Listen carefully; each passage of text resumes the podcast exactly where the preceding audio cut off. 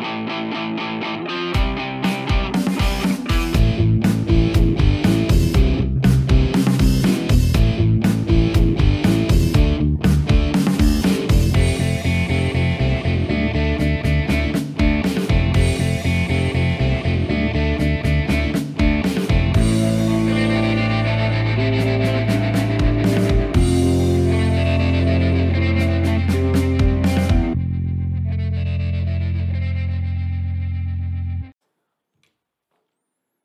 Bienvenidos al Aftershock, este es el episodio número 82. Mi nombre es Rodrigo y hoy lamentablemente no me acompaña el señor Ruiz.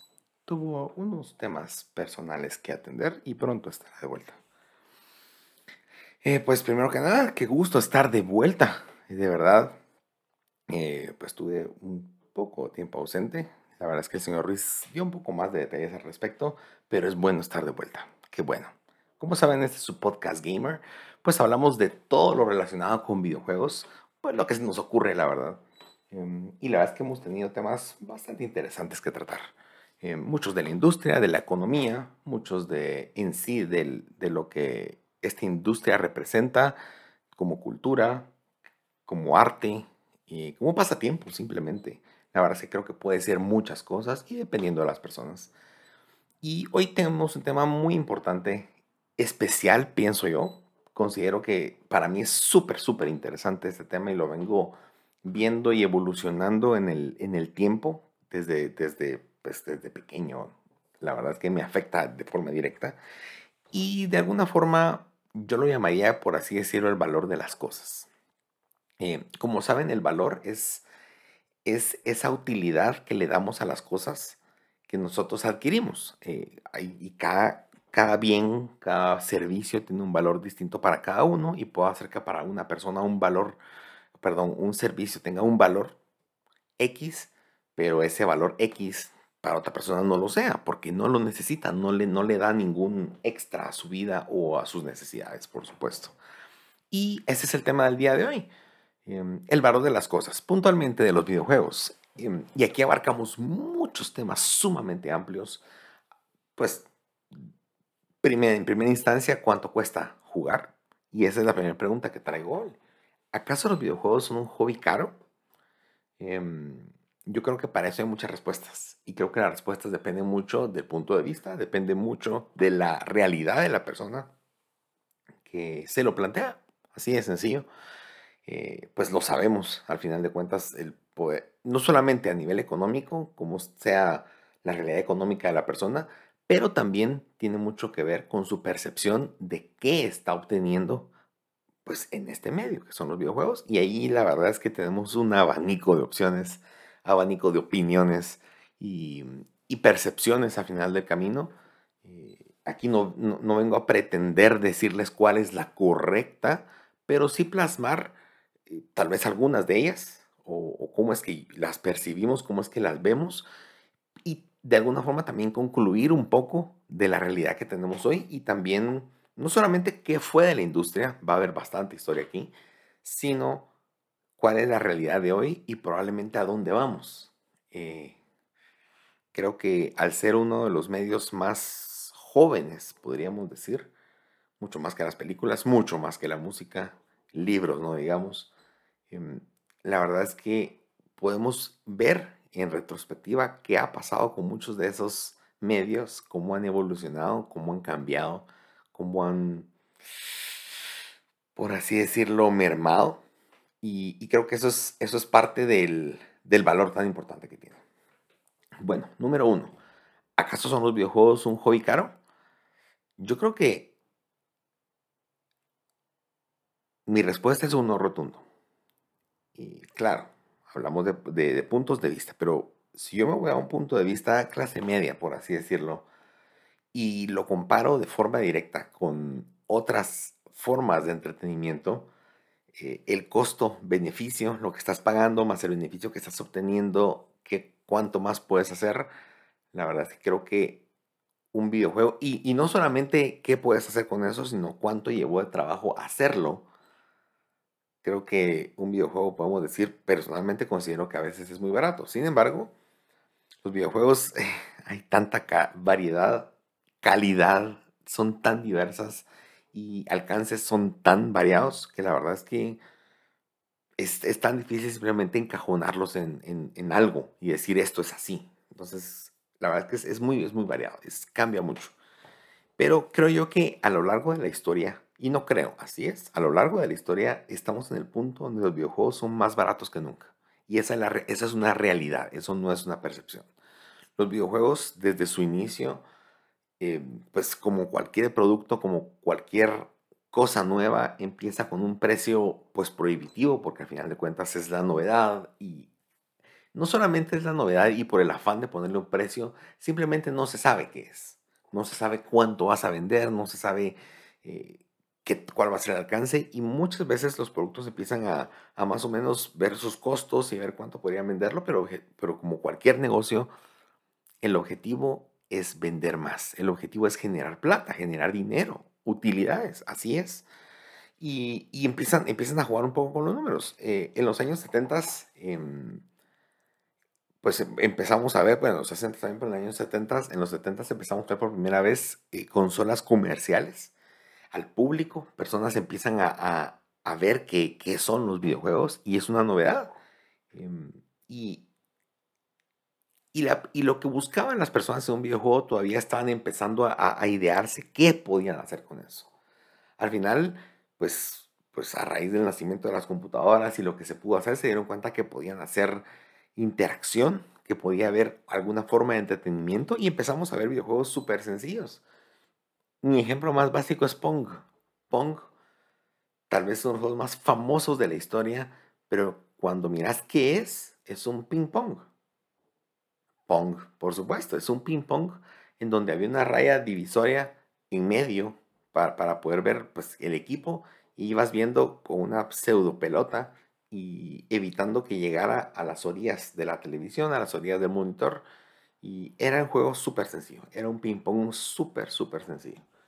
Em, pues había alguna forma de ver, de ver niveles, un poco más de dificultad. La dificultad era la velocidad de la pelota, por supuesto.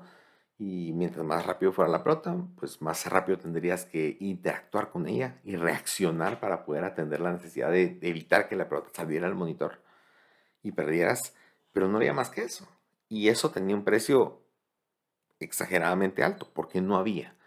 Sin embargo, conforme se dieron cuenta o fueron habiendo más juegos y se convirtió en algo comercial, eh, pues las cosas empezaron a, a, tornar un poco distintas. Y les pongo un ejemplo, aquí vamos a hablar un poco de la inflación, de cómo es que los videojuegos fueron cambiando en el tiempo, cómo es que lo que, lo que pagabas y tal vez lo comparamos con el día de hoy. Y vamos a, finales de los años 70, inicio de los 80 con el Atari 2600. Tengo precios de 10.000 consolas, pero vamos a las más importantes.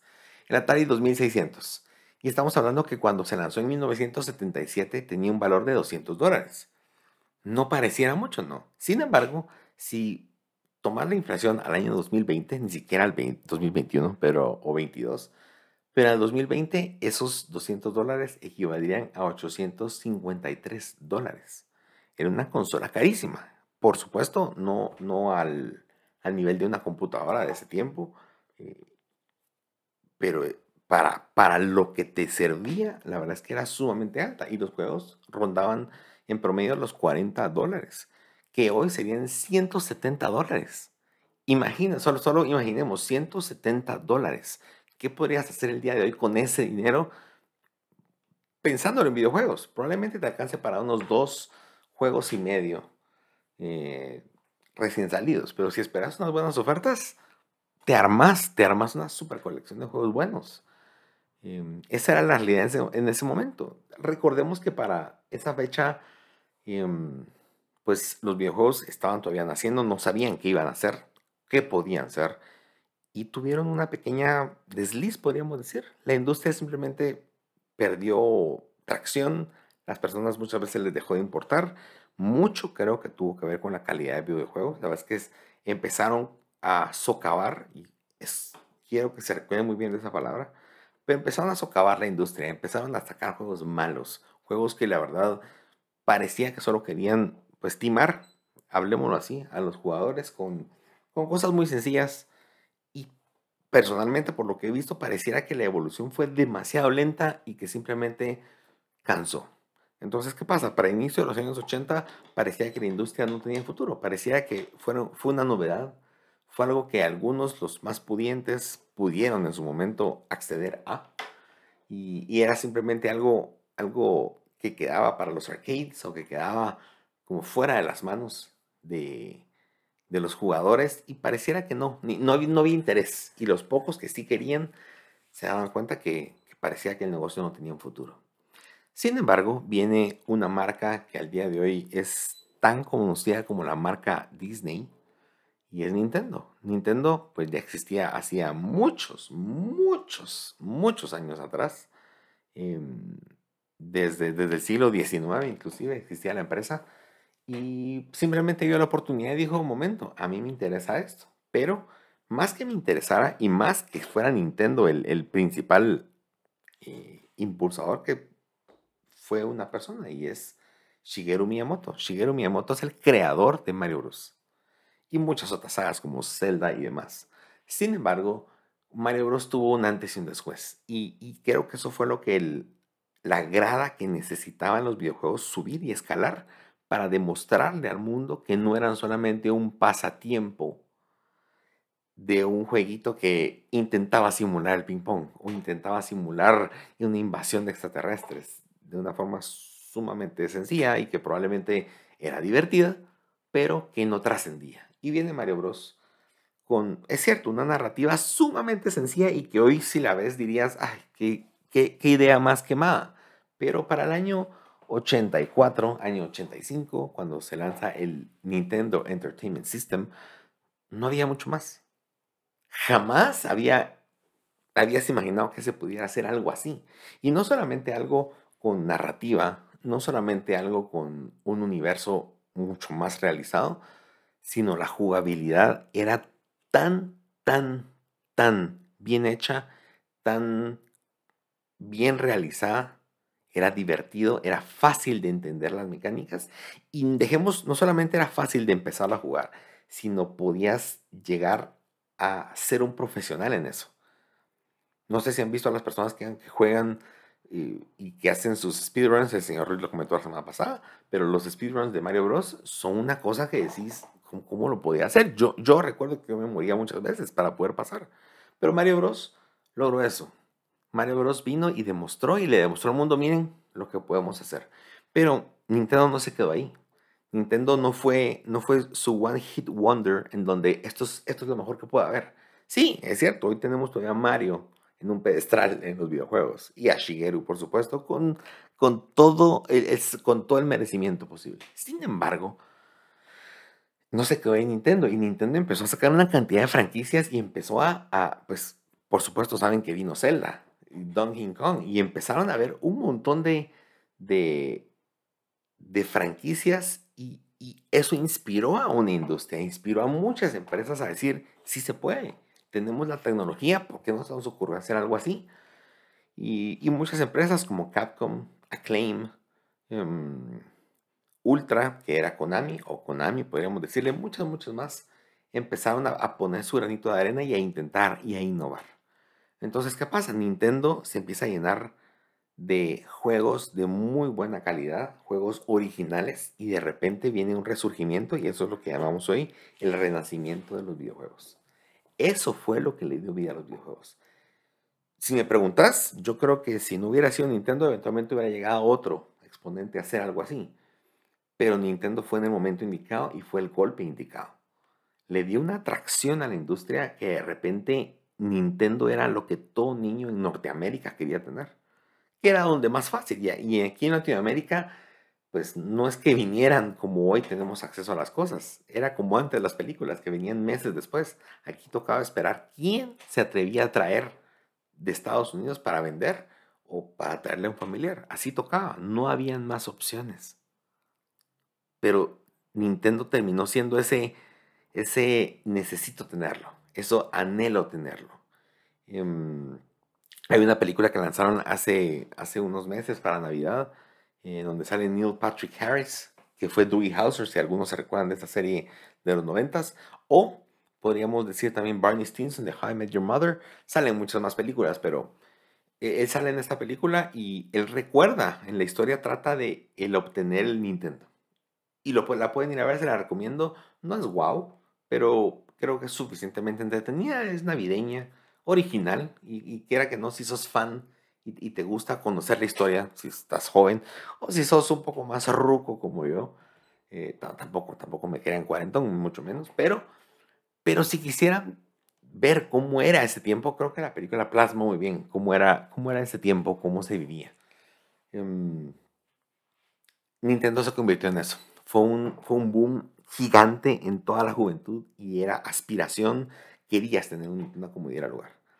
Em, y así fue, no, no me voy a en, encasillar solamente en el Nintendo, pero para tomarlo de referencia, el Nintendo cuando se lanzó costó 179 dólares, que es el equivalente a, hoy a 432 dólares. Dense cuenta la inflación, o sea, la consola no era barata. Por supuesto, ya hoy llegamos a esos precios, pero alegamos que el PlayStation 5 Xbox cuesta 500 dólares con lo que trae, pero en ese momento el Nintendo costaba eso. Así que no nos extrañemos, la verdad es que, que no es algo tan caro para las horas que de verdad se le, se le invertían.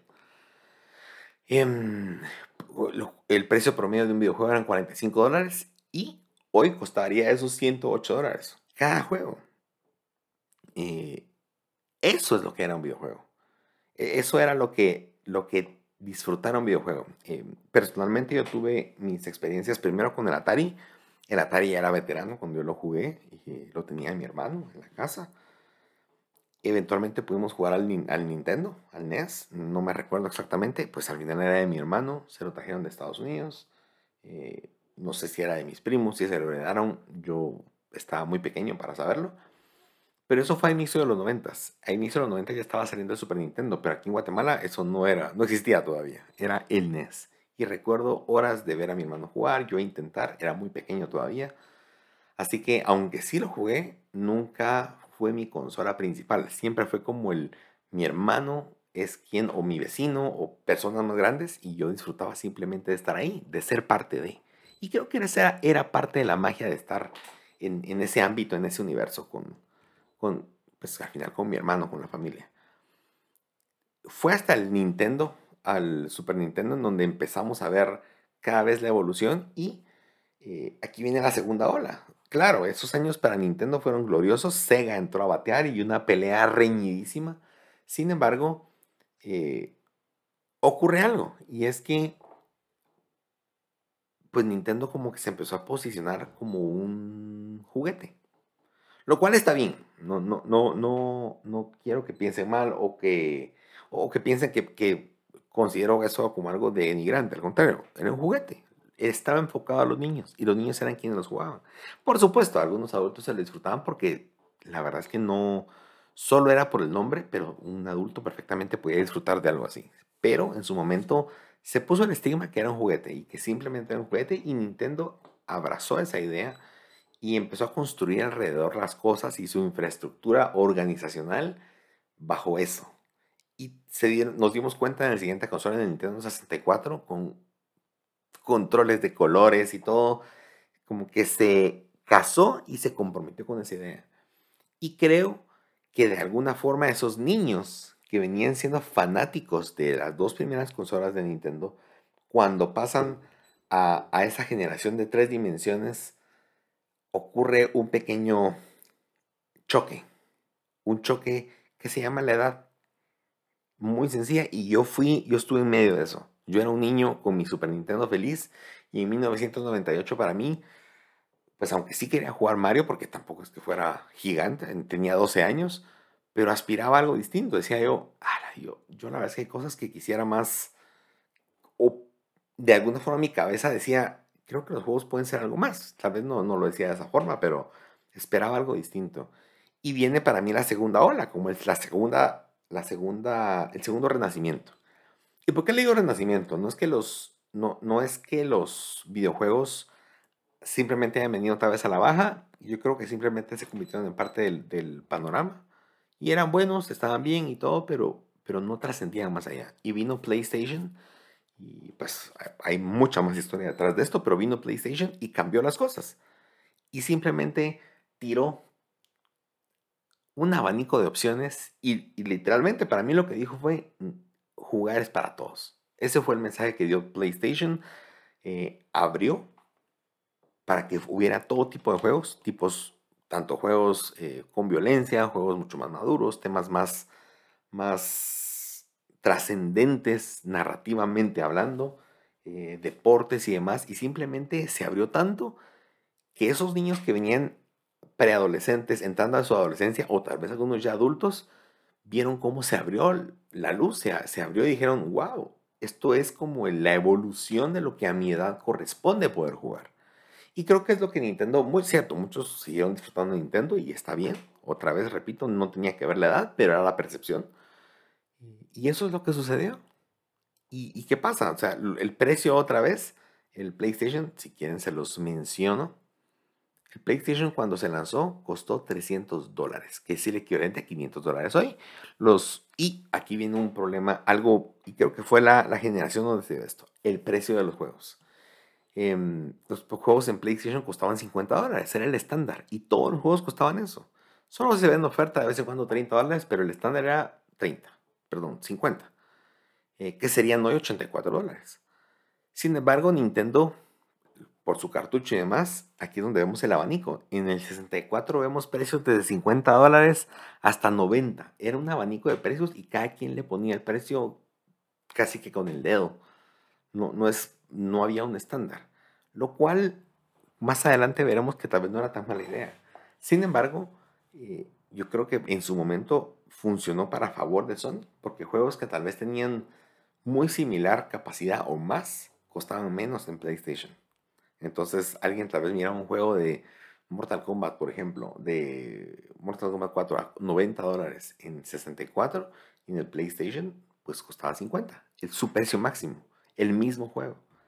Entonces las personas como que empezaron a darse cuenta de las capacidades que tenía. Sí tenía sus, sus desventajas también el PlayStation, como el tiempo de lectura, por ejemplo, de los discos, pero eran muchos más los beneficios.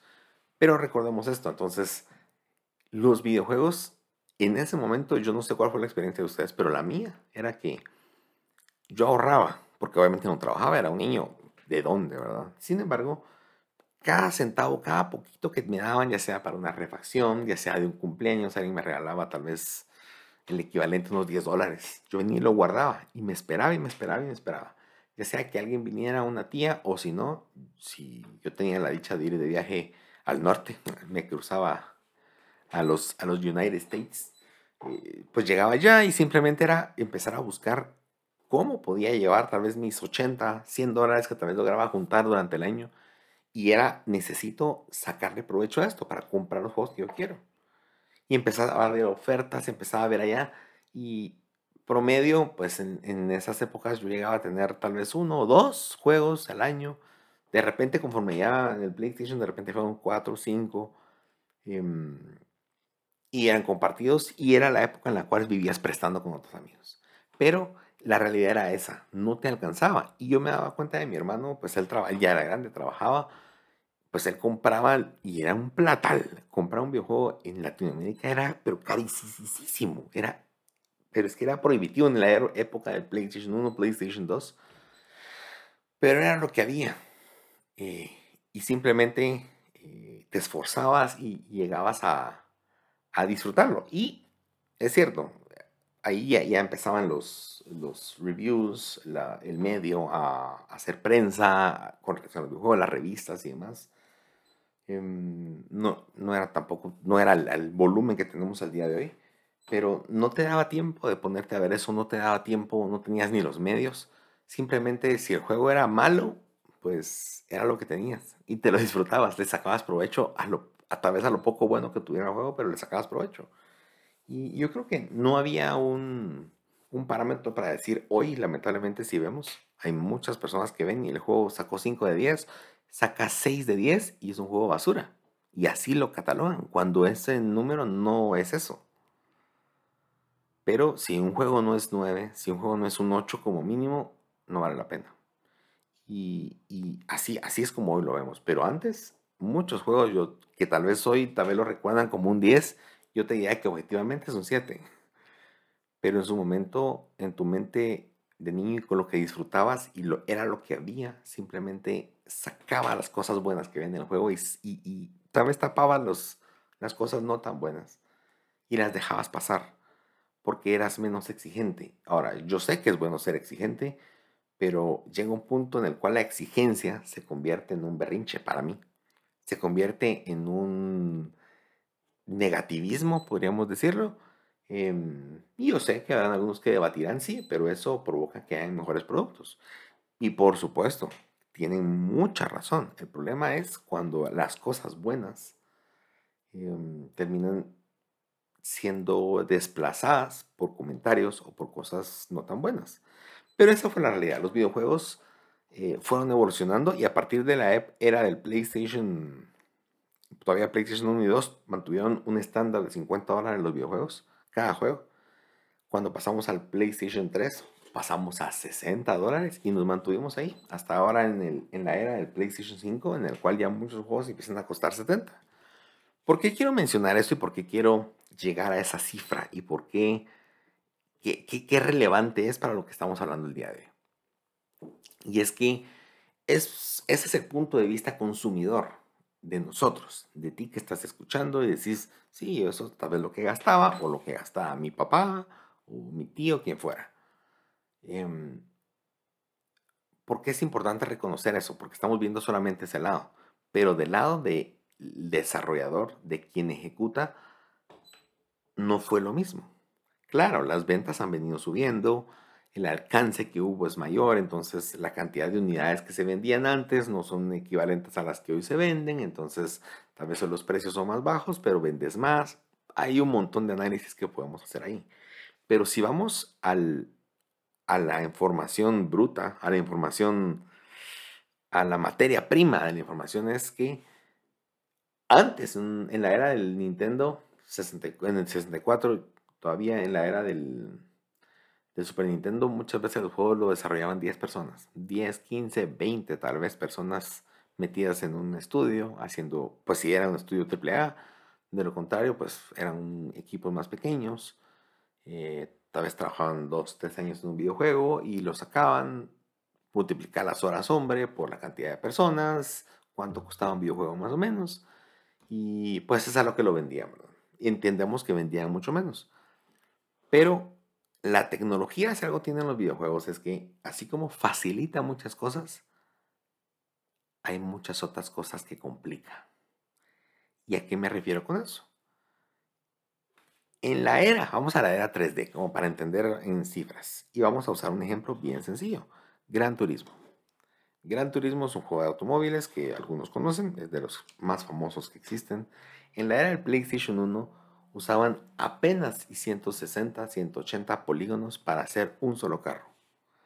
¿Qué es un polígono? Son triángulos. Tú unís los triángulos y como que fuera plasticina, si lo quisieras ver así, o si fueran cajas, cuando haces como armas con una caja una figura, le vas dando forma con esos triángulos para simular la forma de un carro. En este caso puede ser un personaje, puede ser Mario Bros, puede ser que sea y utilizabas esos 180, o utilizaban esos 180 triángulos para darle la forma más real posible a un carro.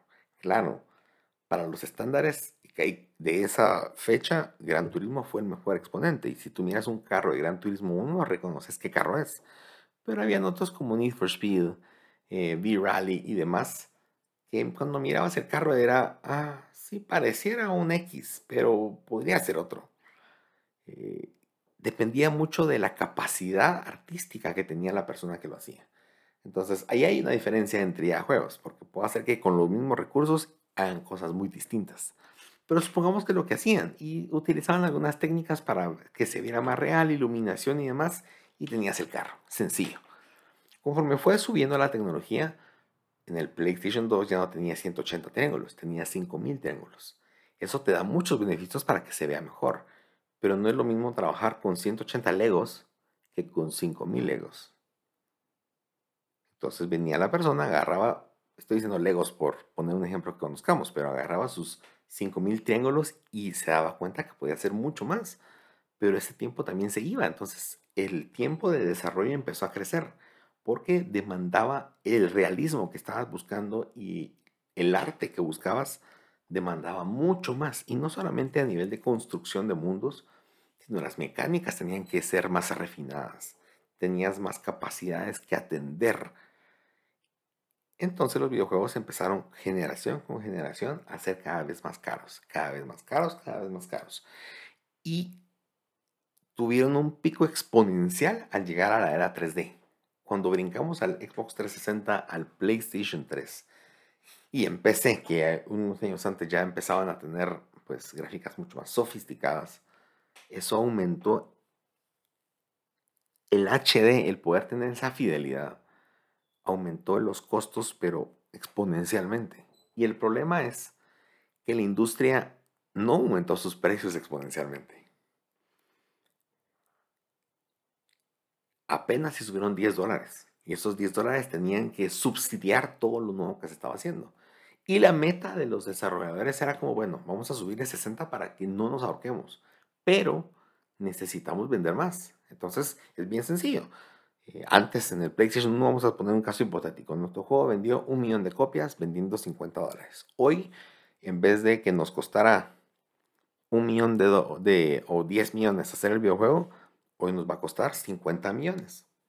Son cinco veces más. Pero como no podemos subirle cinco veces más el precio al juego, pues bueno, necesitamos provocar vender más.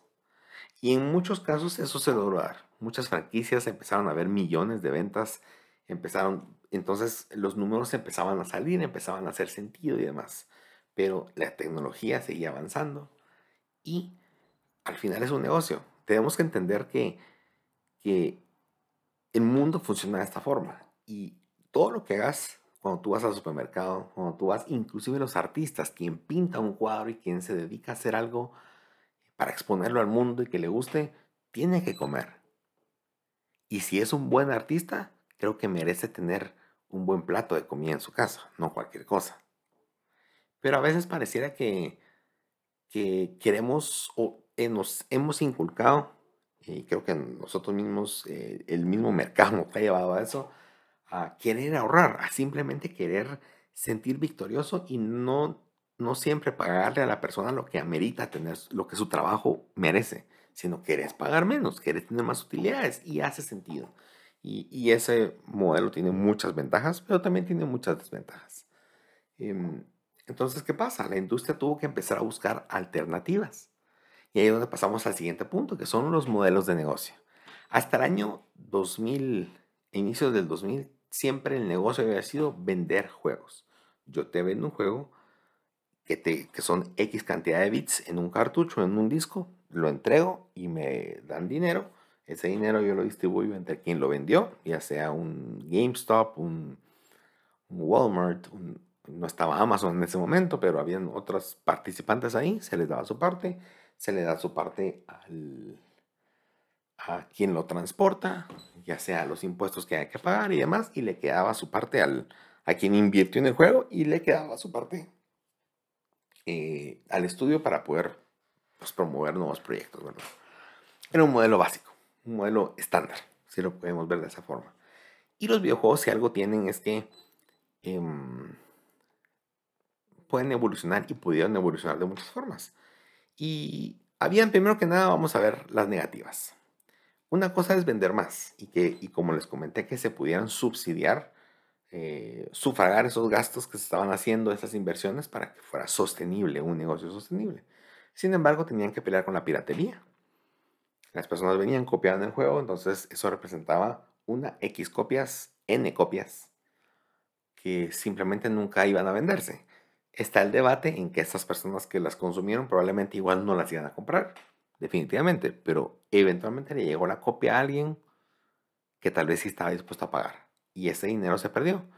Entonces, tenían que pelear con la, piratería, número uno. Segundo, tenían que, que es algo ilegal, eso era más fácil de alguna forma, pero tenían que pelear contra los juegos usados, porque nada impedía que si comprabas un bien como cualquier otro bien, no podías revenderlo. El problema es que a diferencia de otros productos, los videojuegos, los bits pues más allá del disco que se rayara o el cartucho dejara de funcionar, pero los bits no se hacen viejos, los bits no se arruinan, los bits no se chuquean, no se humedecen, se humedece el hardware, pero no el software. Entonces, ¿qué pasa? Venía y una copia, tú comprabas la copia de un videojuego, la jugabas un mes, por ejemplo, o semanas, venías, la regresabas, es cierto, te pagaba una fracción, en vez, tal vez compraste 50 dólares. Llegabas al mes, mira, ya no la quiero, y te decían, ¿sabe qué? Le doy 20 de vuelta. Es cierto, parecía un robo. No, hombre, si yo pagué 50 hace un mes, ¿por qué me va a dar solo 20? Pues si no lo quiere, quédeselo. ¿Y qué pasa? Los gamers, al no tener, los niños, no tener cómo, cómo tenerlo y tener un juego que ya habían pasado y ya no lo querían volver a jugar, pues lo vendían, ya sea a un amigo o a, a estas empresas y con esos 20 dólares que les daban, compraban y se subsidiaban otro juego. Entonces, por así decirlo, me empataban un poquito. El problema es que esos, de esos 20 dólares que, devolvieron, venía esa empresa y los vendía a 40. O sea, y esos 20 extras nunca llegaban de vuelta a las manos del desarrollador. Quiere decir que se, se revendían copias y dinero nunca volvían a verlo, porque hacían otras personas negocio con eso con ese, con ese videojuego. Entonces empezaron a buscar alternativas. Número uno, DLCs. ¿Qué son DLCs? Downloadable Content. Eh, contenido descargable. Eso eran muchas cosas e inicialmente fueron expansiones que pues otra vez PC siempre fue el pionero en eso. Eh, desde el día uno con el internet todavía en pañales PC ya empezaba a batear y a experimentar con cosas, pero en las consolas que ya empezaban a tener eso, pues lo que buscaban los desarrolladores es, tú me pagaste 50 o 60 dólares ya para ese tiempo. Yo te voy a vender algo esperando que estés dispuesto a pagar otros 20 dólares.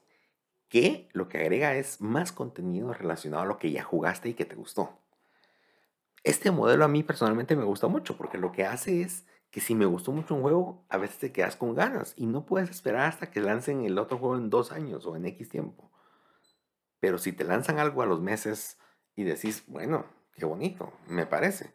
Sin embargo, lamentablemente esto se topó con mucha negatividad en su momento, porque en efecto había muchos, eh, inclusive eran juegos que lo comprabas y de repente expansión a los 5 meses, por ejemplo.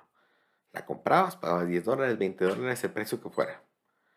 Y cuando descargabas el archivo era un kilobyte. ¿Y qué te decía eso? Que el contenido ya estaba insertado en tu disco antes o ya estaba en tu primera descarga, solamente que no lo habían hecho disponible. Entonces ahí entrabas en un tema de, me vendiste algo, me estás vendiendo algo que ya está en el disco y solo me estás haciendo pagar por una llave para desbloquearlo. Eh, y, y, creo que tiene cierta razón el hecho de decir, si ya viene el disco es mío, ¿por qué me lo estás bloqueando? Pero era una forma de negocio. O sea, si no supieras que está ahí, ni siquiera alegas porque el juego ya lo considerabas completo. Sin embargo, ahí creo que hay distintas opiniones, hay cosas donde estoy a favor o en contra. Eh, de alguna forma, como lo mitigaron las empresas, fue, bueno, pues entonces no vamos a ponerlo en el disco. Si lanzas algo meses después del lanzamiento, es mentira que no lo tuvieras hecho. Ya habías empezado o tenías al menos el 50-60% de ese contenido avanzado. Eh, la diferencia es que simplemente vas disfrazando eso y simplemente eso pasó. Entonces, esto se convirtió, los DLCs, en ese ingreso extra.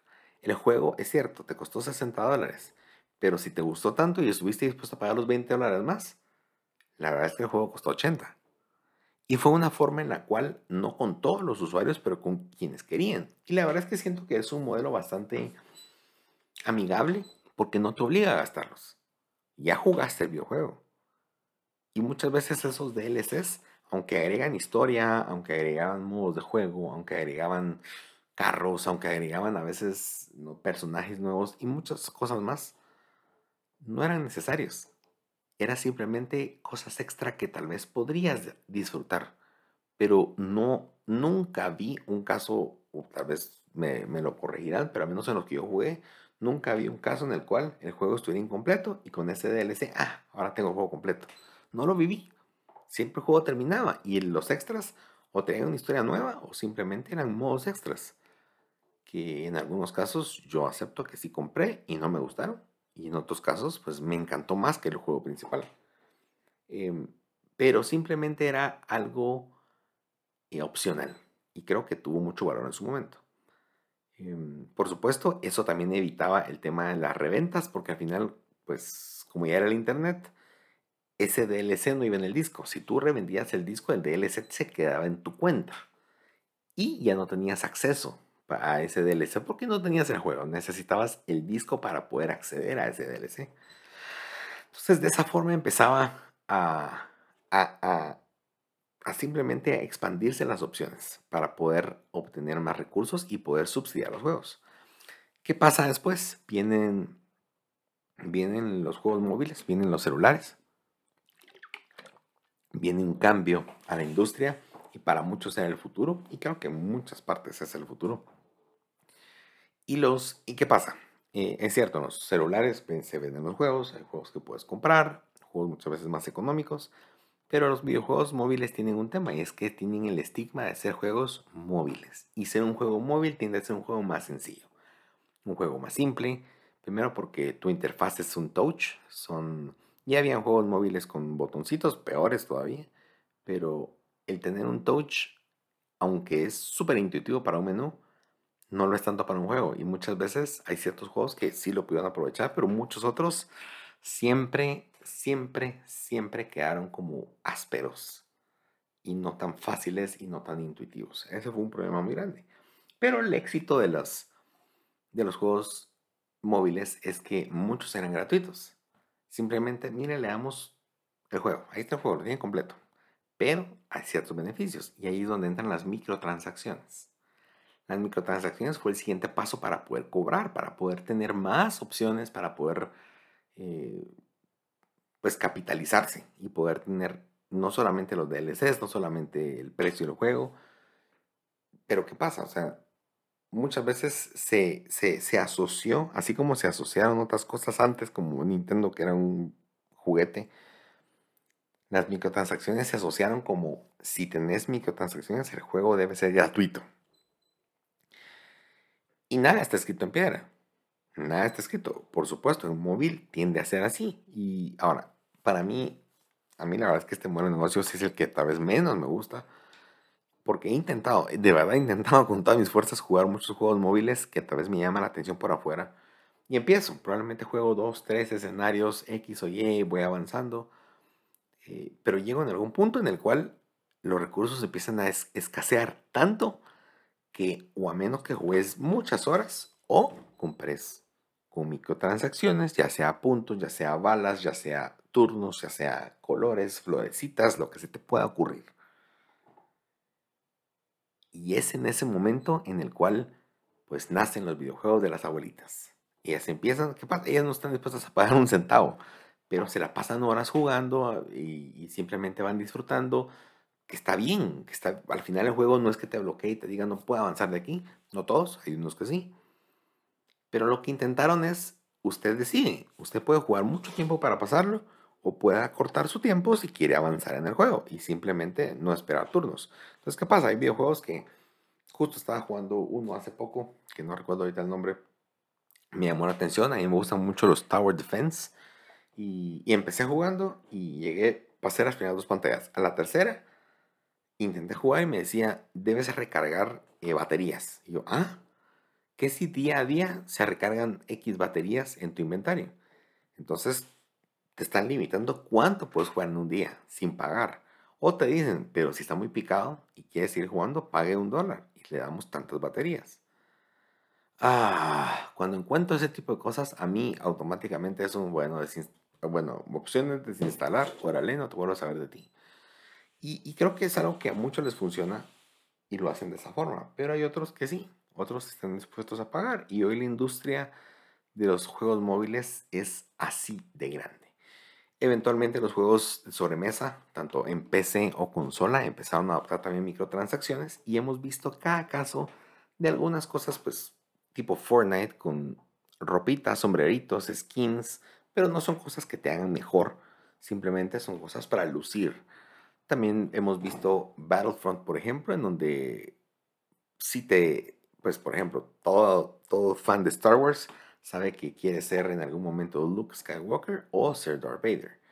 Y tenían una surruleta en la cual ibas ganando premios, pero si no ganabas un premio, si no, si, pues podías ir compitiendo todo el tiempo y te daban premios bien sencillos. Y la única forma de poder ganar era comprando con microtransacciones y que pudieras desbloquear uno de esos personajes. Entonces se convirtió y fue burla de muchas personas, uno de los sistemas de microtransacciones más, más canibalizados de toda la industria, en la cual tenías que gastar al menos mil dólares para poder obtener los personajes y no podías ganarlos a través del juego. Entonces, pues eventualmente tuvieron un revés, corrigieron eso y hemos visto mucho de las microtransacciones como con un estigma negativo de las personas y que no, no están dispuestas y demás. O cuando un juego trae, cuesta, no sé, 20 dólares, 60 dólares y de repente trae microtransacciones para agregar nuevo contenido, para, para facilitar ciertas cosas. Y hay mucha negatividad con eso. Yo entiendo que si ya compraste un juego, quieres tenerlo todo. Pero muchas veces las microtransacciones, conforme lo he ido viendo en el tiempo, pueden ser beneficios, pueden ser eh, atajos cuando no tienes el tiempo, pero sí tienes el capital. Ahora, nada te está obligando a comprarlos. Y creo que es bueno que tengas la opción. Tal vez en multijugadores en donde menos, donde más cuidado hay que tener para que no te dé una ventaja sobre personas que no tienen el capital. ¿A qué me refiero? Em, estás jugando en un lobby con, no sé, 24 personas eh, todos están peleando y tienes que hacer puntos para ir mejorando tus armas. Pues simplemente viene alguien, paga 20 dólares, se compra una bazooka y de repente es el más poderoso de todo el batallón. Ese tipo de cosas son las que hay que evitar con las microtransacciones. Que te den una ventaja competitiva que no sea justa. Pero si te vas a jugar solo en tu casa, si de repente vas a desbloquear cosas, y mi ejemplo más importante que tengo yo es algo veterano, en 2007 fue sale Burnout, Burnout Paradise. El último Burnout oficial de, de EA, de esta saga de juegos que a mí me fascina. Y es un juegazo, un juego mundo abierto, de choques, carros, alta velocidad, stunts. La verdad es que buenísimo. Este juego tuvo muchos DLCs, mucho, mucho contenido extra completamente gratuito. Yo lo agradecí como por dos años. Cada vez tenía contenido, cada vez era un montón de contenido. Y como en el 2009 sacaron un DLC con cobro. Ya venían algunos cuantos con algún cobro, ya querían capitalizar un poco más. Ya, eh, los DLCs pueden servir en este caso para, para mantener a la gente feliz, para mantener a la gente jugando, que es lo que quieren. A ningún developer le interesa que su juego se se use y que se venda. Entonces, una forma de mantenerlos era te mantengo contenido fresco siempre. Sin embargo, cuando empezaron a vender, tuvieron un DLC muy especial, muy interesante. Pues yo nunca lo utilicé porque ya no lo necesitaba.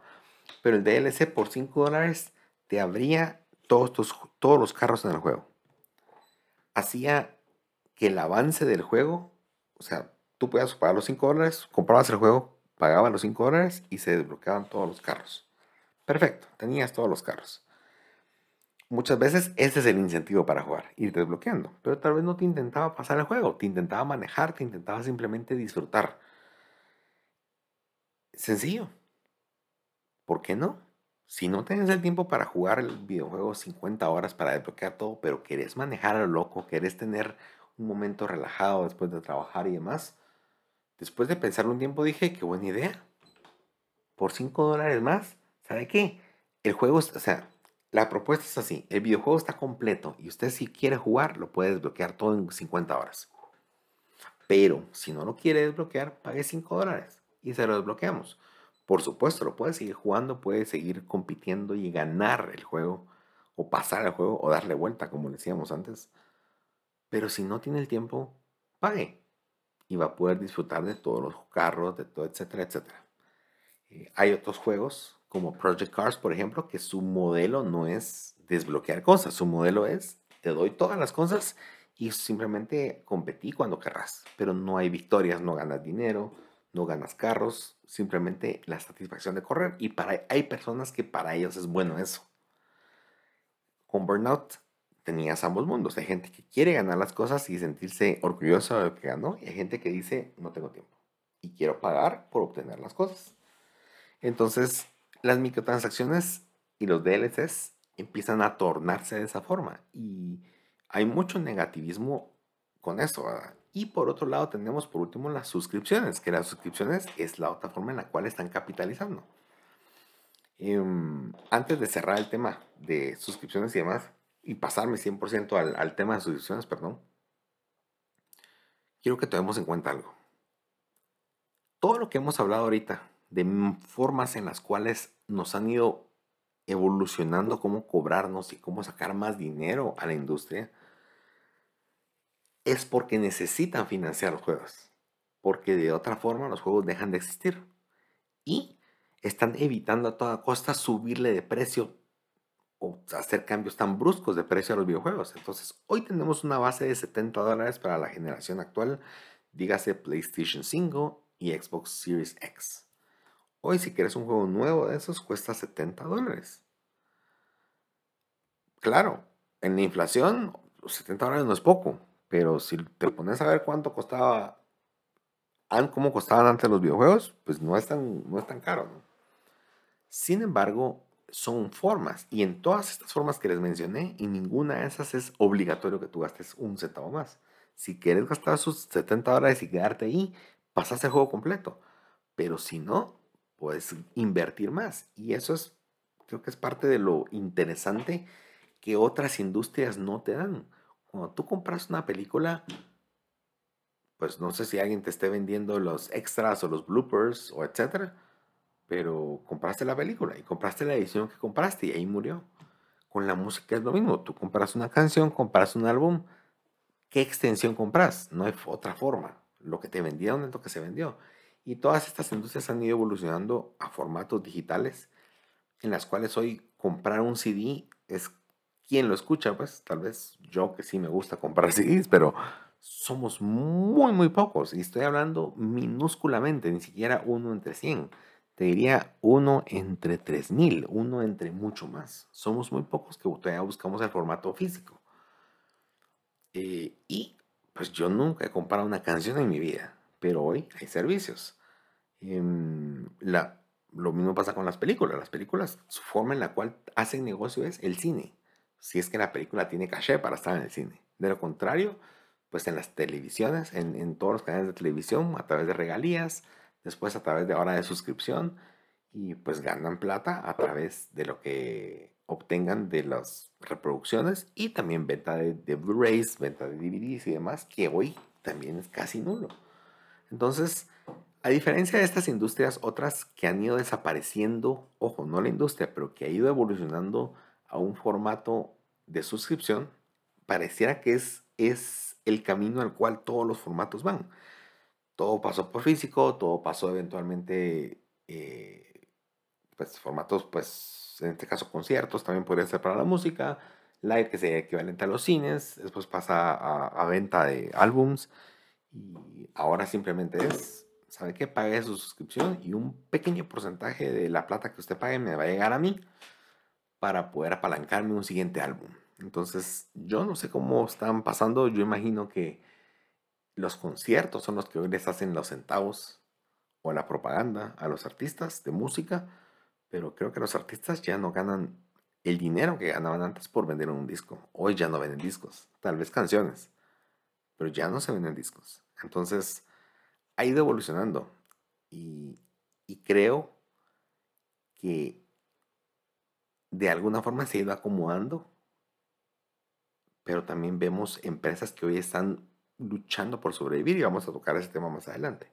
Pero quiero llegar a esta conclusión, al menos de este, de este tema, es, y es que no te están obligando a pagar más y que todo lo que está haciendo la industria, y no que quiera defender a la industria, no tengo nada que ver con ella, pero cuando te pones a analizar y todo lo que alguna vez se ha legado de los DLCs, de las microtransacciones, y lo que simplemente cuando analizo los números digo, no.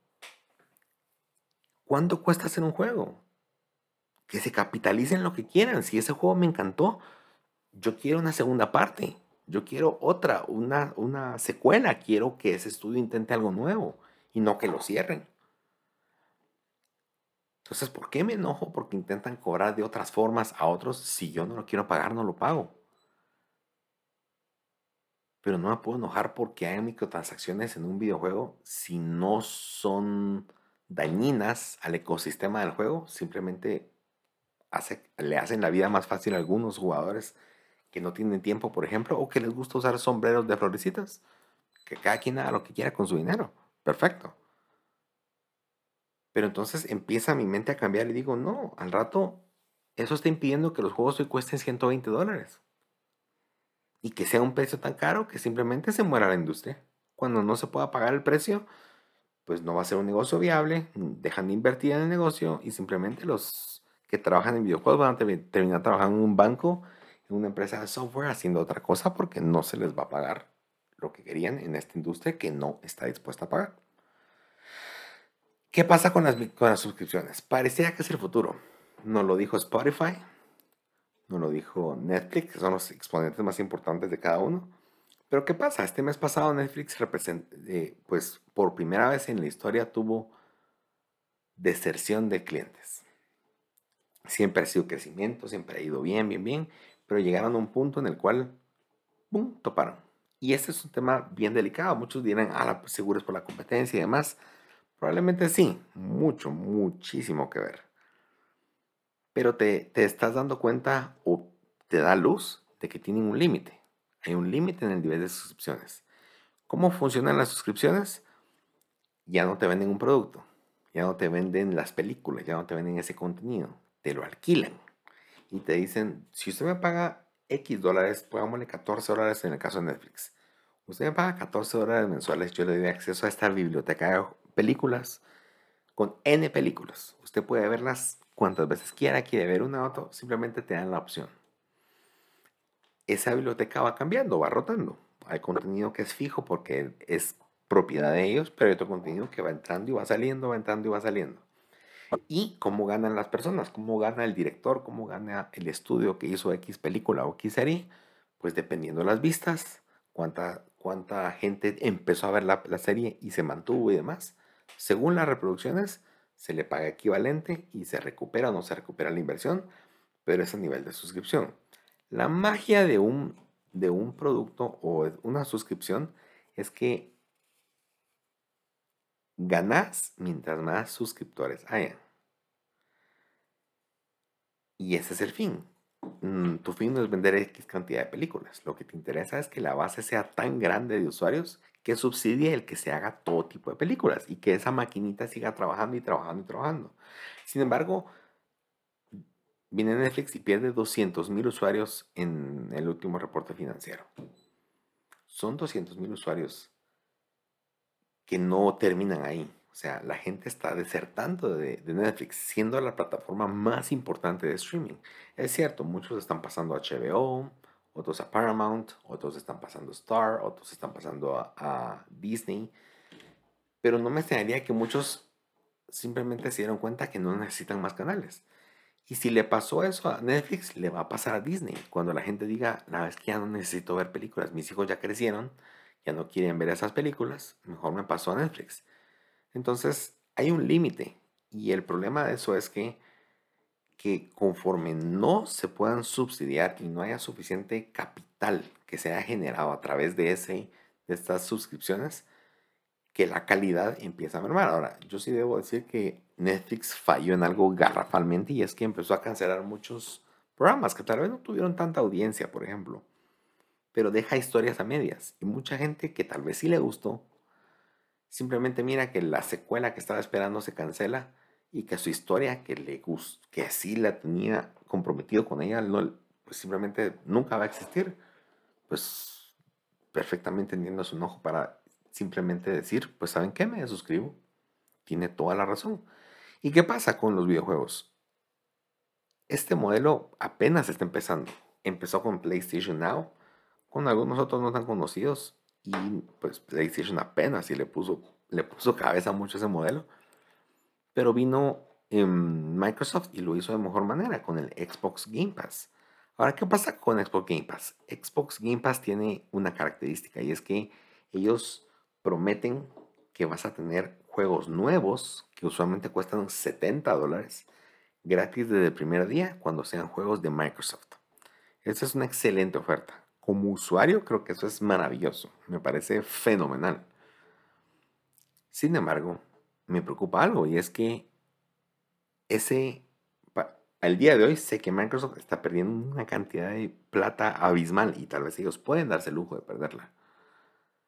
Con tal de que tengan los juegos disponibles y que generen más suscriptores y más suscriptores. El tema es que para que lleguen a tener y que seas un negocio sostenible, necesitan tener demasiados suscriptores, pero muchos más. Y ahorita se nos venían por 40 millones, que pareciera mucho, pero no lo son.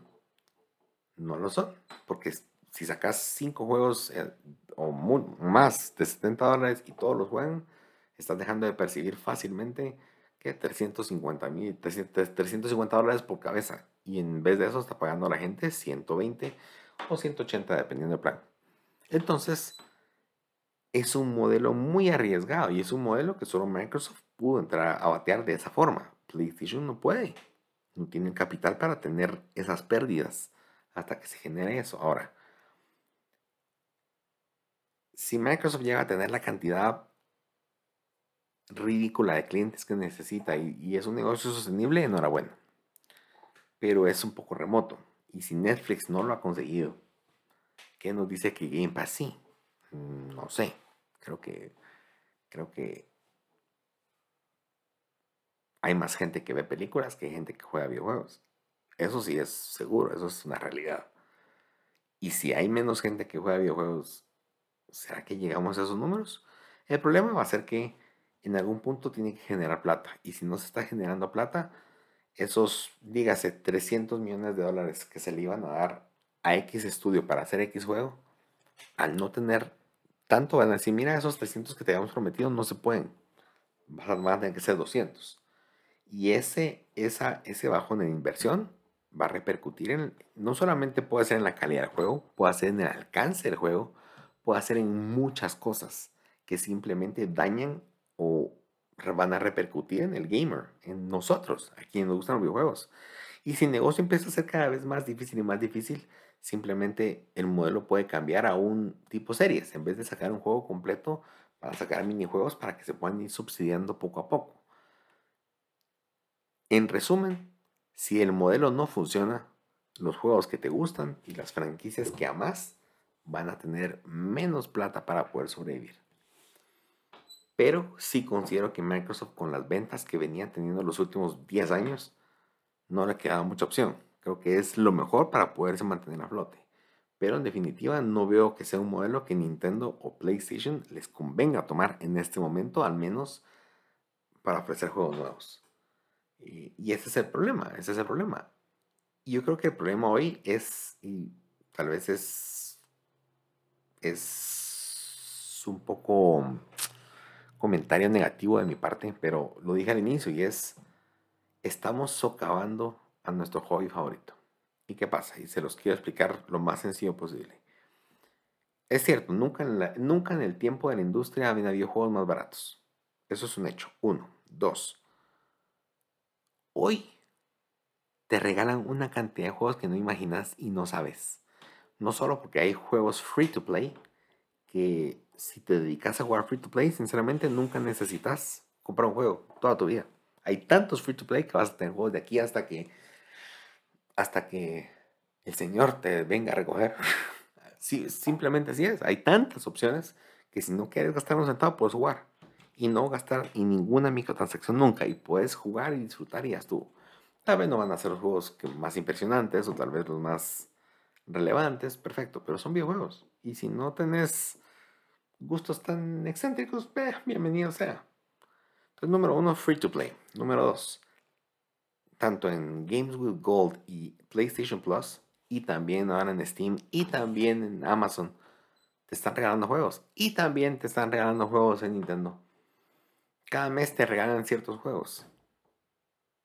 Eso no está mal, eso tiene un modelo de negocio detrás muy interesante también que otro día vamos a platicar.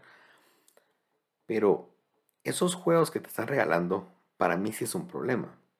Porque te genera mentalmente esa sensación de, número uno, ¿Será que lo compro? ¿El juego nuevo que yo quería? No, ese creo que lo van a regalar en PlayStation Plus. Mejor me espero, también lo regalan. Entonces, ¿qué pasa? Ese juego que sí tenías interés, que te llamaba la atención, decís, si puedo ahorrar plata, con toda razón me voy a esperar.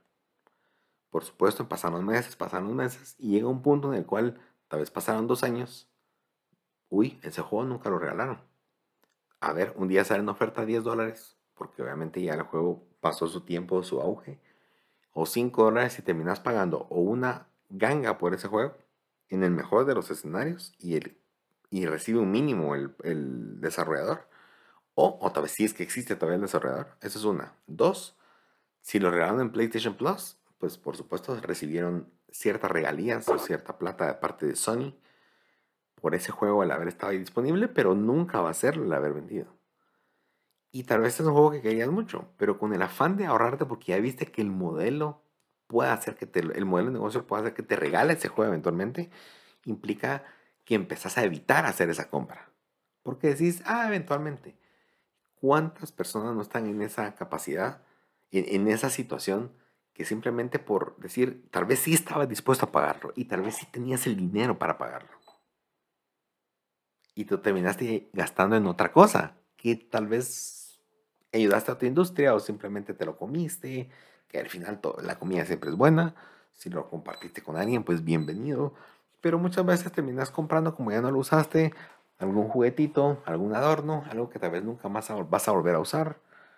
Em, muchas veces desperdiciamos mucho el dinero.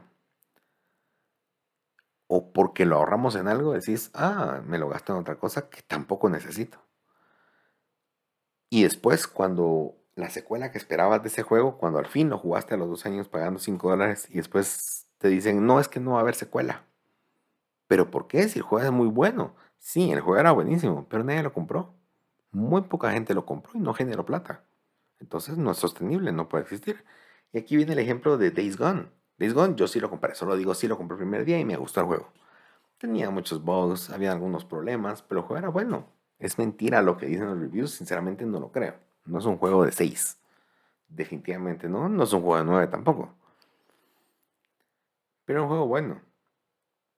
Y creo yo que sería muy interesante poder ver una secuela. Y esa secuela nunca va a existir. Porque no suficientemente gente lo compró. Y eso también tiene, tiene su historia. Vino el director y lo comentó. ¿Por qué no había secuela? Pues porque no, no compraron el juego. ¿Y qué puedo hacer? Si no generó la plata que necesitaba, no puede, no puede sostenerse un negocio. Así es como funciona cualquier negocio. Y ese es el riesgo más grande ¿Qué ocurre hoy con las suscripciones? ¿Qué ocurre hoy con todas las personas que... Cuando es cierto, no tienes que gastar en microtransacciones, pero cada vez que tú, tu, tu opinión simplemente se basa en que es, es algo malo y que, a la que juego más basura por haber puesto microtransacciones, por ejemplo, al rato tú solito estás socavando la industria que tanto querés y la industria que te da tantas horas de entretenimiento. Claro, no voy a decir que todas las empresas van a desaparecer, pero si Days Gone, un juego muy bueno, no va a tener una secuela, posiblemente nunca más. Ponete a pensar cuántos estudios también han tenido que cerrar y que sus franquicias nunca van a regresar por esa misma razón. Porque en algún momento ya no están vendiendo. Y yo creo que hoy estamos socavando la industria. Hoy estamos... ¿Saben qué es socavar? No, no sé, no sé si lo sepan pero, eh, pues, socavar es como cuando eh, empieza a haber un filtro de agua en la tierra, por ejemplo. Una manguera o simplemente una tubería empieza a gotear y gotear y gotear y gotear y gotear y simplemente empieza el agua a mover esa tierra, a mover esa tierra y se empiezan a generar cavernas. Se empiezan a generar pues, vacíos en la tierra. Claro, la superficie es dura, la superficie tiene una, un soporte, pero llega un punto en el cual es tan grande esa burbuja ahí adentro que el suelo ya no se sostiene y cualquier cosa, pum, se desploma. Y eso es un socavamiento. Cuando, pum, se viene la tierra porque no habían bases. Y eso estamos haciendo hoy con la industria. Exigimos juegos de mejor calidad, exigimos eh, mejores gráficas, exigimos mejores historias, exigimos más contenido, exigimos más de todo y tener todo ya y que no hayan errores y que funcione todo bien. Pero no estamos dispuestos a pagar el precio. Entiendo que económicamente no es que puedas gastar en todos los juegos que querrás. Pero si alguna vez has tenido un juego por el cual estabas dispuesto a pagar, uno, tenías el dinero, lo añorabas y que simplemente dijiste, creo que lo van a regalar en PlayStation Plus, creo que va a estar en Game Pass.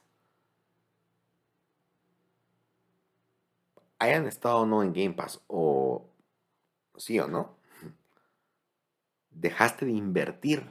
No el hecho de haber comprado un videojuego, dejaste de invertir en un estudio que tal vez te gustaba, en un juego que te iba a gustar, por ejemplo. Claro, hay N opciones, puede ser que el juego hubiera sido malísimo, siempre está ese riesgo. Pero si estás dispuesto y te gusta un videojuego, invertí en él. Invertí en él. Em, con el señor yo les he comentado, eh, pues existe y me molesta porque también eh, pues en PlayStation existe la opción de, de compartir cuentas, ¿verdad? Em, muchos, para muchos es muy negativo. Yo entiendo ese punto de vista porque ¿qué, qué haces con compartir una cuenta? La forma más sana es que compartís cuenta con una sola persona, no con más. Hay gente que vende cuentas, que vende los juegos a, a muchas personas con varias cuentas. Esa no es la forma correcta. En cualquier momento te dejan sin juegos. Pero si lo haces con alguien de mucha confianza, un gran amigo, puedes compartir y en vez de gastar 70 horas en un juego, gastas 35, un juego nuevo.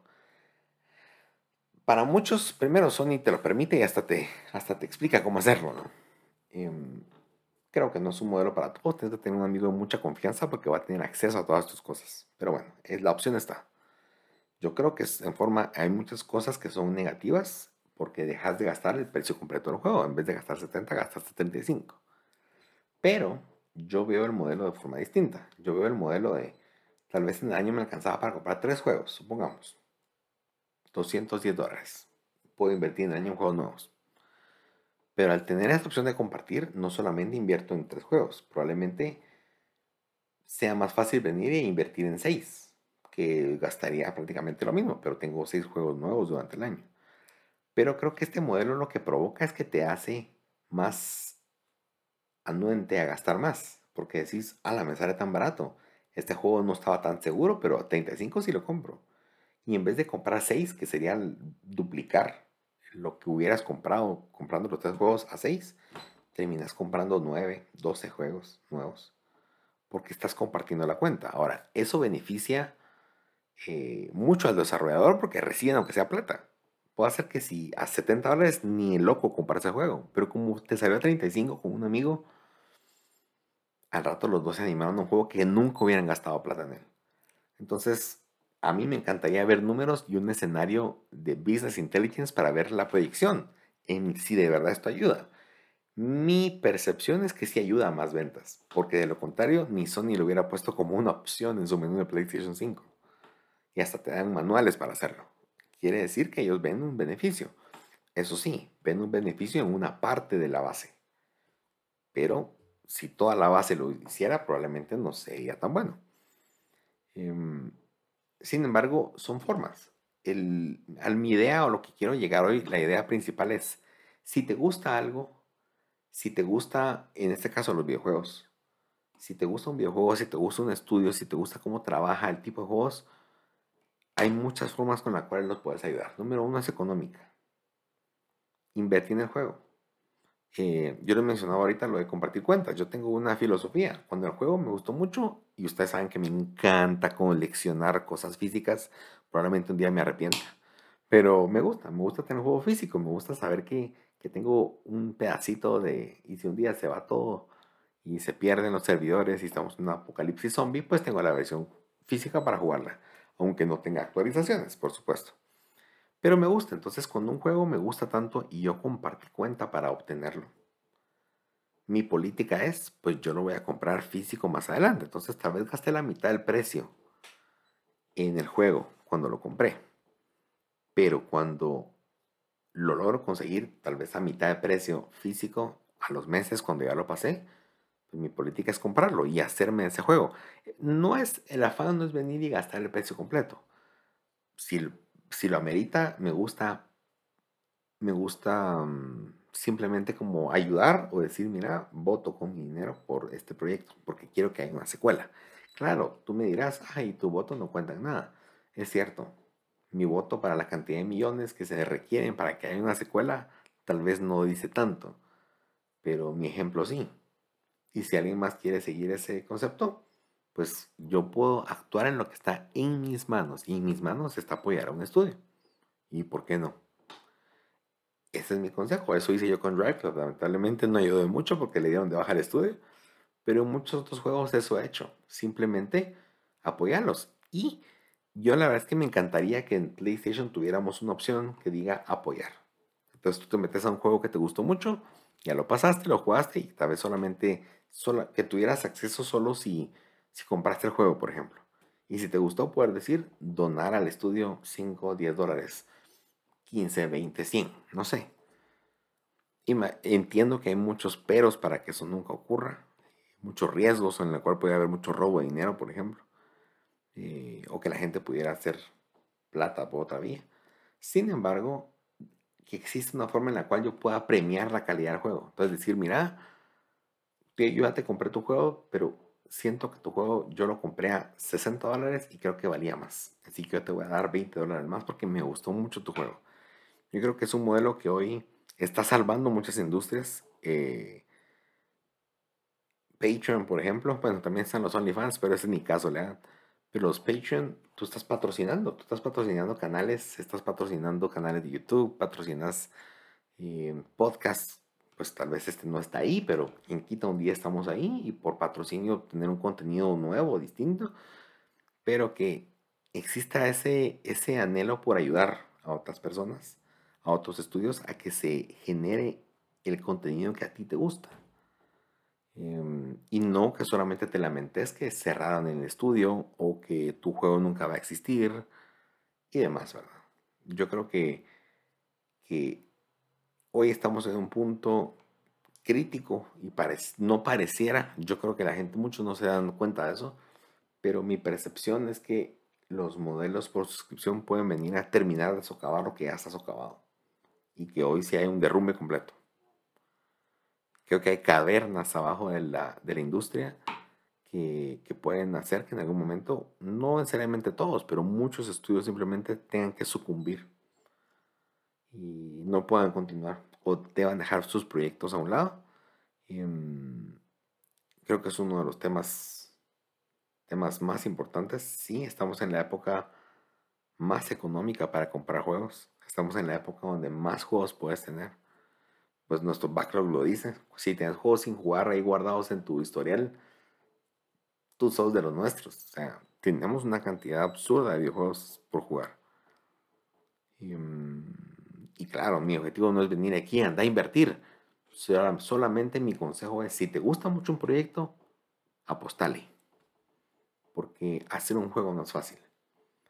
Y yo creo que es una industria que ha demostrado el potencial que tiene es cierto, tenemos a Grand Theft Auto 5, que es la propiedad intelectual entre películas, música, libros, videojuegos, es lo que más dinero ha generado en toda la historia. Pero no todos son Grand Theft Auto. Y es más, casi nadie. Muy poquitos tienen ese potencial, como un Fortnite o, o un FIFA, que son los más populares, por así decirlo. Y son los que pues, eventualmente sobreviven, aunque con cosas no tan buenas, pero Muchas veces los estudios que se arriesgan, que hacen cosas nuevas, son los que a veces no sobreviven. Porque no es, no es otra vez, otra vez no es un FIFA, no es el típico juego de todo el año que se compra cada año, una y otra vez. Pero son estudios que se arriesgan a hacer cosas nuevas, a hacer arte. Y, creo que es personalmente, ahí sí que ustedes no sé, pero para mí es la razón por la que el juego. Para vivir experiencias únicas para entender la filosofía detrás de ese juego, qué es lo que llevó al diseñador, al productor, al escritor por esa historia. Porque es muy distinto a una película. Películas hay muchas muy buenas, es cierto, me fascina ver películas. Pero las películas tienen un límite. Los videojuegos, tú sos parte de esa película. Y creo que aún falta mucho que explorar y que evolucionar a qué pueda llegar a ser un videojuego. Que hoy tal vez un The Last of Us, un God of War, nos pueden dar luces de la narrativa que puede haber, pero creo que aún estamos muy lejos de lo que de verdad podría llegar a ser. Y, creo que vale la pena impulsar esos proyectos y no solamente que hayan N clones de Fortnite eh, rondando por ahí, todo tratando de quedarse con tus con tu sueldo y con tu dinero ganado con mucho esfuerzo. Yo creo que vale la pena invertir en el arte. Y bueno, eso fue el episodio de esta semana. Espero que que nos haya puesto a pensar, eh, aprender un poco. Eh, la verdad es que sería un gusto que nos puedan escribir. Saben que nos pueden escribir en la página de Facebook en arroba el aftershock, ahí nos pueden encontrar. También nos pueden escribir a arroba el aftershock, eh, perdón, el aftershock arroba gmail.com. O si no, en la descripción que van a ver de este podcast, en el texto en donde nos estén oyendo, ya sea Spotify, ya sea, ya sea mm, Apple Podcasts, ya sea Amazon, ya sea Deezer, no importa donde nos estén oyendo, Google Podcast, va a haber un texto, va a haber un link al final del texto donde nos pueden dejar una nota de audio. Cuéntenos si encontraron algún, no sé, algún dato incorrecto que se nos pasó eh, o qué opinan de esta situación de la industria. ¿Creen que es real? ¿O creen que simplemente tengo fantasmas en la cabeza y ni siquiera estoy viendo la realidad? Creo que toda opinión es válida y sería interesante generar esa discusión. Y bueno, soy Rodrigo Toledo y fue un gusto estar el día de hoy. Em, si les gustó el podcast, lo pueden compartir a sus amigos, a sus conocidos. Pasen el link, pasen en la página de Facebook, que no he actualizado mucho tiempo, pero prometo actualizar muy pronto con todos los podcasts que no hemos subido ahí. Pero ahí pueden tener acceso libre, comentar también y mm, compartan. Compartan si es que les gusta. Por supuesto, si no, ¿para qué se los digo? Pero si sí, nos ayuda. Eh, y si no, tal vez no querés compartirlo, no hay ningún problema. Pues te esperamos la próxima semana. Será un gusto volver a hablar de nuestro hobby favorito. Hasta pronto.